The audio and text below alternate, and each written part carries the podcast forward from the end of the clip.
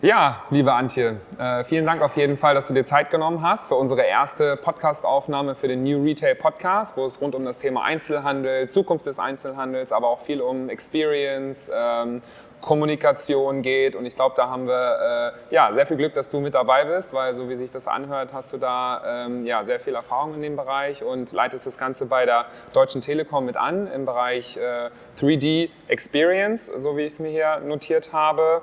Ähm, und bist da auch Vice President. Was genau kann man sich denn darunter vorstellen? Was ist so deine Funktion bei der Deutschen Telekom? Also erstmal herzlichen Dank für die Einladung. Ich freue mich sehr hier zu sein, äh, auch wenn sowas ursprünglich gerade entsteht. Ähm, ist einer meiner Leidenschaften. Und ich bin bei der Telekom für das Thema 3D äh, Brand Experience zuständig, schon eine Weile.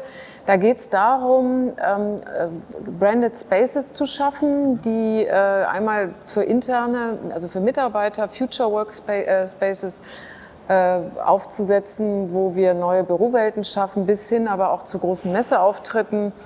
Wo wir dann fünf Tage die neuesten Erkenntnisse, was Showcases, wie man mit VR, AR, wie man diese neue Räume schafft. Wir sprechen auch gar nicht mehr von der Trennung digital und analog, mhm. sondern da auch von Mixed Spaces. Dann die Kunstsammlung ist einer meiner äh, Themen seit zehn Jahren und, und jetzt Retail ganz stark. Ähm, okay. Da eben auch die Transformation in, in Retail-Spaces, die jetzt vor der Tür steht, um auch die jüngere Generation mhm. zu begeistern und stärker in unsere Stores zu locken. Okay, ja, sehr spannend. Ähm, was würdest du denn sagen, was treibt dich an, jetzt gerade wenn wir über das Thema Experience sprechen und auch so die Vermischung aus Offline und Online, aber was treibt dich da an? Wo siehst du so die vielleicht auch Vorzüge im Offline-Bereich? Ich selber bin ein großer Fan davon, Leute zu emotionalisieren. Ich glaube, das schafft man auch über den Offline-Kanal stärker als über den Online-Kanal.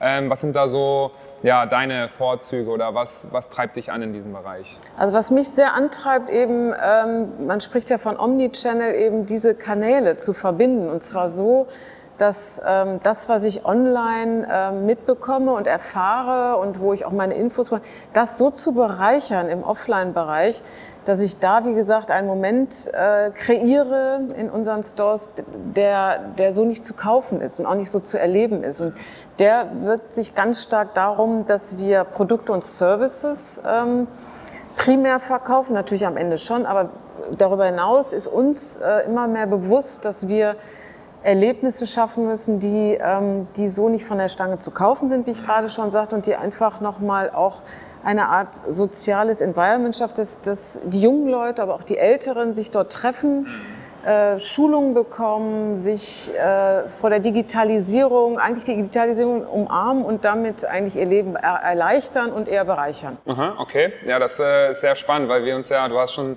sehr viel von auch Mischkonzepten gesprochen. Wir haben uns das ganze Thema auch sehr intensiv angeguckt ähm, und sind auch davon überzeugt, dass ähm, gerade in den Zeiten, wo man sieht, dass der klassische Einzelhandel auch etwas am Schwächeln ist, obwohl prozentual gesehen ja sogar ein Wachstum da ist. Also ich glaube, auch wenn es nur ein oder zwei Prozent waren so über die letzten Jahre, ähm, der Einzelhandel immer noch funktioniert und auch die Nachfrage da ist, aber scheinbar viele Einzelhändler nicht mit dem Trend gehen oder nicht mit der Schnelligkeit, die vielleicht der Online-Kanal vorgelegt hat. Ähm, und wir auch davon überzeugt sind, dass man sich nicht an ja, klassischem Einzelhandel orientieren sollte, sondern dass es eher vielleicht einen Event-Charakter äh, haben sollte oder vielleicht sogar einen Festival-Charakter. Ich selber habe auch einen Background, äh, gerade jetzt was das Thema Event und Festival angeht und komme auch gar nicht aus dem Einzelhandel. Und wir für uns aus dem Team haben auch erkannt, weil tatsächlich kein einziger von denen, mit denen ich jetzt hier diesen äh, Concept Store umsetze, den Blank Store, dass wir alle gar nicht aus dem Einzelhandel kommen, aber die Gäste das irgendwie, zumindest mal bei unserem letzten Pilotprojekt, was wir hier auch in Düsseldorf gemacht haben, genau das cool fanden, dass es ähm, ja irgendwie ganz anders wirkt. Also tatsächlich wie eine Veranstaltung und wo es ja bei Veranstaltungen gerade um Erlebnisse geht. Ähm, und ich glaube, dass das auch irgendwo zu der Zukunft des Einzelhandels gehört. Also, dass es nicht nur um Verkaufen und Shopping geht, sondern auch wirklich um das Erlebnis. Weil shoppen kann ich ja online ähm, und das auch sofort und wahrscheinlich zum, zum besten Preis. Und deswegen auch die Frage, warum gehen die Leute denn überhaupt noch offline einkaufen? Wir haben jetzt auch vermehrt Studien aufgesetzt, wo wir ähm, Fokusgruppen befragt haben und junge wie ältere. Und die äh, Vereinsamung durch Digitalisierung ist ja auch ein Thema. Darüber hinaus auch wieder stark das Bedürfnis, sich face-to-face, -face, also ähm, direkt zu treffen, auszutauschen, auch kreativer zu werden. Ähm, also das, was du eben angesprochen hast, ähm, ist ein Riesenfaktor. Wir, wir sehen eigentlich den Anspruch an die Bespielung, der, der wird steigen. Wir werden auch unsere Mitarbeiter in den Shops äh, neu ausbilden müssen oder zusätzlichen Skills müssen da äh, vermittelt werden, ja. weil du brauchst nicht mehr den klassischen Verkäufer, sondern du brauchst eigentlich mehr den Experience Coordinator. Du brauchst ja. jemanden, der der im Grunde genommen, das, was du auch angesprochen hattest, ähm, Event-Know-how. Du musst wissen, wie, wie kriege ich, ähm, wie krieg ich eine, eine, ein Erlebnis hin, ähm, was natürlich über den Menschen selber transportiert werden muss. Und wie kriege ich so eine Heimat hin? Das, also unser, unser Traum wäre, dass wir ähm, regelmäßig äh, nach der Schule so Happy Hours für Schüler in unsere Stores anbieten, wo sie dann Photoshop, Instagram äh, fit werden, ihren eigenen YouTube-Kanal dann auch aufsetzen können, dass, dass wir solche Skills auch unseren Kunden dann vermitteln und äh, wir darüber hinaus einfach eine fantastische Kundenbindung schaffen. Okay. Und ähm, ich sag mal, auf eure Produkte äh, fokussiert, habt ihr letztendlich äh, Telekommunikationsangebote, äh, Produkte.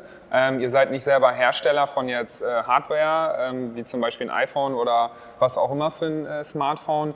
Wie ähm, ist eure Strategie da in der Zukunft? Also so ein bisschen hast du es ja schon äh, durchscheinen lassen, dass ihr da auch auf dieses, ähm, ja, vielleicht smarte, Smart City oder grundsätzlich was Menschen beschäftigt auf technologischer Ebene, ob es dann Photoshop, InDesign, Designing, Programming und Co. ist. Also wie schafft ihr es, also neben dem Thema Kunden erreichen über Content oder über Dinge, die sie beschäftigen, dann auch eure Produkte mit ins Spiel zu bringen? Also für uns ist ein ganz wichtiges Thema, was auch immer stärker an Bedeutung ist, Kollaboration mit Partnern. Also wir bieten ja Konnektivität an. Wie du schon sagtest, Hardware haben wir, ziehen wir dann über unsere Partner mit rein.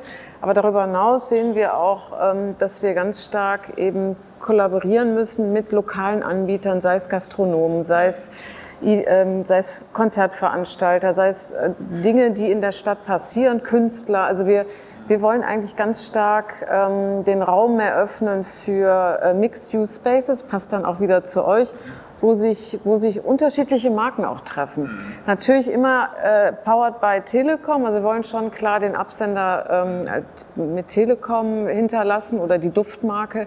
Ja. Aber ich glaube, wir können gar nicht mehr das ganz alleine schaffen. Mhm. Ja. Also Kollaboration ist eigentlich das, cool. das was, was uns ganz äh, extrem wichtig ist und, und wir spüren, das ist ein Erfolgs, Erfolgsfaktor, ja. der, der uns gut, gut zu Gesicht kommt. Ich glaube äh, tatsächlich, dass wir das hier bei uns auch merken. Also wir haben ja nicht nur die Kollaboration mit den unterschiedlichen Brands, wo wir auch explizit schauen, wer gut zu unserem Gesamtkonzept passt, ähm, die aber auch das Ganze natürlich befeuern, sei es über ihre eigene Identität der, der Brand und der Produkte durch einen hohen Innovationsgrad und auch das Thema Nachhaltigkeit treibt uns sehr stark an.